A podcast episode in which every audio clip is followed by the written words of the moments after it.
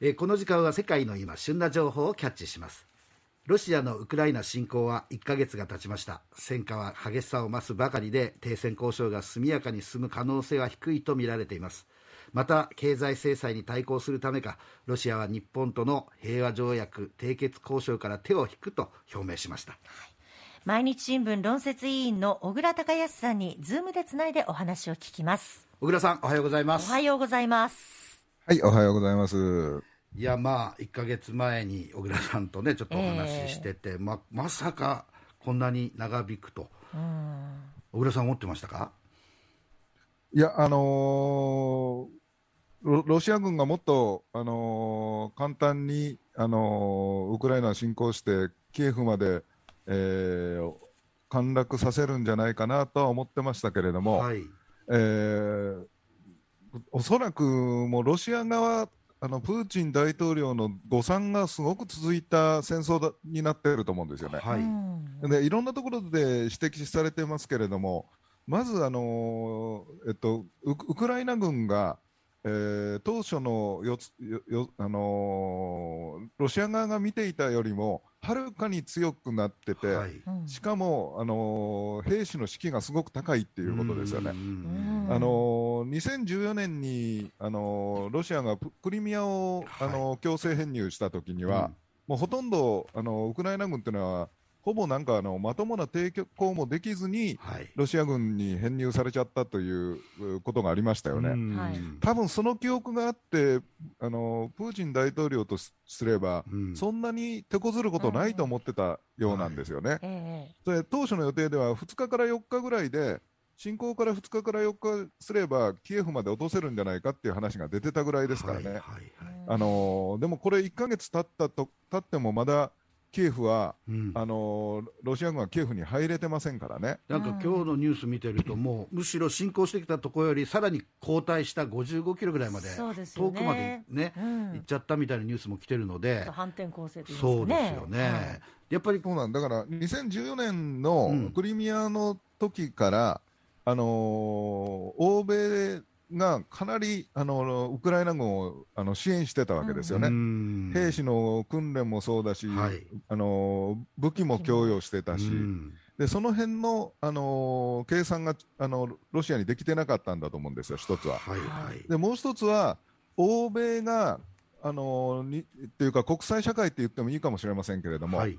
これほど反ロシアで結束するとは、おそらくプーチンは思ってなかったんですよ。うんなるほど。これはあの例えばその、ウクライナに侵攻する前はですね、はい、例えばあのーイギリスが EU から出たり、ううんん EU の中でもあのポーランドとかハンガリーが EU の価値観を共有してないということでかなり批判が EU の中で批判されたりですね、はい。うんガタガタしてたわけですよ。で、えーそのアメリカのトランプ大統領の時代っていうのはそれこそ NATO なんか必要なのかとかですね、うん。EU との関係をひアメリカが非常に冷たくしたりしてですね、はい。そのいわゆる西側と言われるところにあのひびが入ってたような時代があったわけですよね。はい。はい。おそらくこういうことがあって、プーチン大統領とすれば、うん。ロシアが侵攻したところで、まあ、文句は言ってくるかもしれないけれども、おそらく彼らそんなに結束できないよと思ってたんじゃないかなと思うんですよ。なるほど。それが、あのー侵攻ということがあればあったと同時にですね、むしろ NATO も EU もすごく強く結束してるんですよ。はい。で、NATO とか EU に入ってない国でもですね、ん。まあ、例えば日本がそうですし、はい。あの今回、非常に特徴的だったのは、スイスとかスウェーデンのようにですね、うん。あの永世中立。でどちらかというと、うん。中立を守っていた国でさえ、うん。対ロシアの制裁に加わってるわけですよ。はいでこれはすごく多分ロシアにとってはあの見込み違いだったように思いますね。そうなるとですよ、まあ、結局追い詰められたプーチンからすればもう引くに引けない、で実際、そのウクライナ軍がそれだけ思ったより強かったということでいうと言われている、まあ、核もちらつかせたりあるいは生物化学兵器などという、まはい。あ、シシリアで、えー使ったとか言われてますけどもこういうところにまた出てくるという可能性はどうですかね？あの核兵器の使用ということに関しては、おそらくかなりハードルは高いと思いますよね。はいこれはあのあのもしもロシアがあの小さい小型核であっても使ったと同時に、うんえー要するに広島、長崎以来という話になっちゃうから、はい。おそらくこれをやるのは、すごくやっぱりプーチン大統領としても、相当の決断力が必要だと思います。うんうん。でも一方で、その生物化学兵器っていうのは、はい。今あの、死を言われているように、えあのシリアあたりでももうしょっちゅう使ってるんですえよ。おでこれはもうあのこ国際法違反で、本当は使っちゃだめだと言われていはい。るものなんですけれども、え生物と科学と核兵器っていうのは、この3つが大量破壊兵器っていうことで、基基本的に使っちゃだめですよ、使わないでおきましょうってなってる兵器ですよね。はいでも、その生物化学兵器に関しては、これまで、あの使ってる例があるんで、うんえーロシアとしては、あロシアが使う可能性は、僕の見方はすごく高まってると思います。結局そうすると、やっぱりまたウクライナの民間人の方々もそ、まあ、要は大変な苦しみを受けるわけですよね。うんまあ、なんとか止めなきゃいけない、そのために経済制裁とかをみんなやってるけども、で日本がやっぱり経済制裁してるということに対して、北方領土問題含めて、まあ、平和条約締結交渉停止と言ってきましたですよね、これ、日本はこの後どうしたらいいんでしょうね。いや、このだから北方領土の交渉が本当に進んでたんだったらびっくりしますよね、日本は。はいはいはいでも正直あの、この問題が近々解決すると思ってた日本人っていないでしょ。そうですね、に二正島直な話二島返還とか、あれもうなんかね、あれですもんね、あのそれがまず前提であるっていうことでしょ、あの最初の。いや、に。それだって、プーチンの時一時安倍さんの時にそういう話が出たけれども、うん。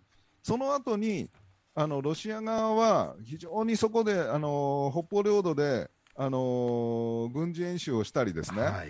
その憲法に領土はあの引き渡さないっていうふうに書いてしまったりですね、はい。いろいろあの日本の見込みと違うことをやってきたわけですよ。はい。はい。これ完全に安倍外交の失敗なわけですよ。う。うんん。うん安倍さんが騙されてたわけですよね。はい。うん。で僕なんかはあのーえっとヨーロッパの勤務がああってはい。ヨーロッパ側からロシアを見てたんでええ。当時日本人の中にあこれで北方領土問題が動くんじゃないかっていう話があった時に、うん僕自身はこんなの絶対ありえないって言い続けてたんですよ。はいはい。うんだというのはあのーイギリス人の友人とかですね、はい。ヨーロッパ人の、あのー友達から何をい日本政府っていうのは、うん。日本人っていうのは、うん。プーチンを信じて交渉してるんだっていう かなり能天話が気に見えしょっちゅうたでしょう入ってきてたんねですよ。なるほどね。そうなんですよ。うんだからそれが当時の日本人っていうのは、いやいや、プーチンと安倍の関係、安倍さんの関係だったらなんか動くんじゃないかっていう、うん。なんとなくき期待を持ってたわけですようね。ん。でも、ここに来て、プーチン大統領っていうか、プーチン氏の本性っていうのを世界中が見たわけですよ。うん。はい。はい。平気で嘘をついてるわけですよね。はい。ウクライナには侵攻しないって言ってたわけですから。平気で嘘をついて、平気で、えー民間人は狙ってないって言ってるのに、うん。えー核施設まで攻撃して、あの子供が逃げてる劇場まで攻撃する人なんですよ。はい。そういう人を相手に領土を返してくださいって言ってたこと自体、うん。まともに まともに交渉できると思ってたこと自体、僕はすごく子供じみてると思いますよ。うんなるほどね、やっぱりまあそういう意味では、日本の政治家も、まあ、まあ官僚もそうでしょうけど、もうちょっとしたたかに外交っていうのはしなきゃいけないっていうことでもありますわね。はい、外務省は僕は多分すごくそこは分かってたと思います。なるほど。だから安倍さんの時代の官邸が強くて、はいはいはい。官邸がどっちかって言ったら経あの経産省主導でうう動いてたから、はい。外務省は非常にそこはあの自分たちのあの考えが届かないのに、うん。むしろイライラしてたと思いますけどね。うん、やっぱりその辺で言うと、政治家はその何自分にとって良い、まあ、ことだけを受け入れて動かしていくっていうのは、ちこれはそれで言うと、プーチンも一緒ですわね、それはね。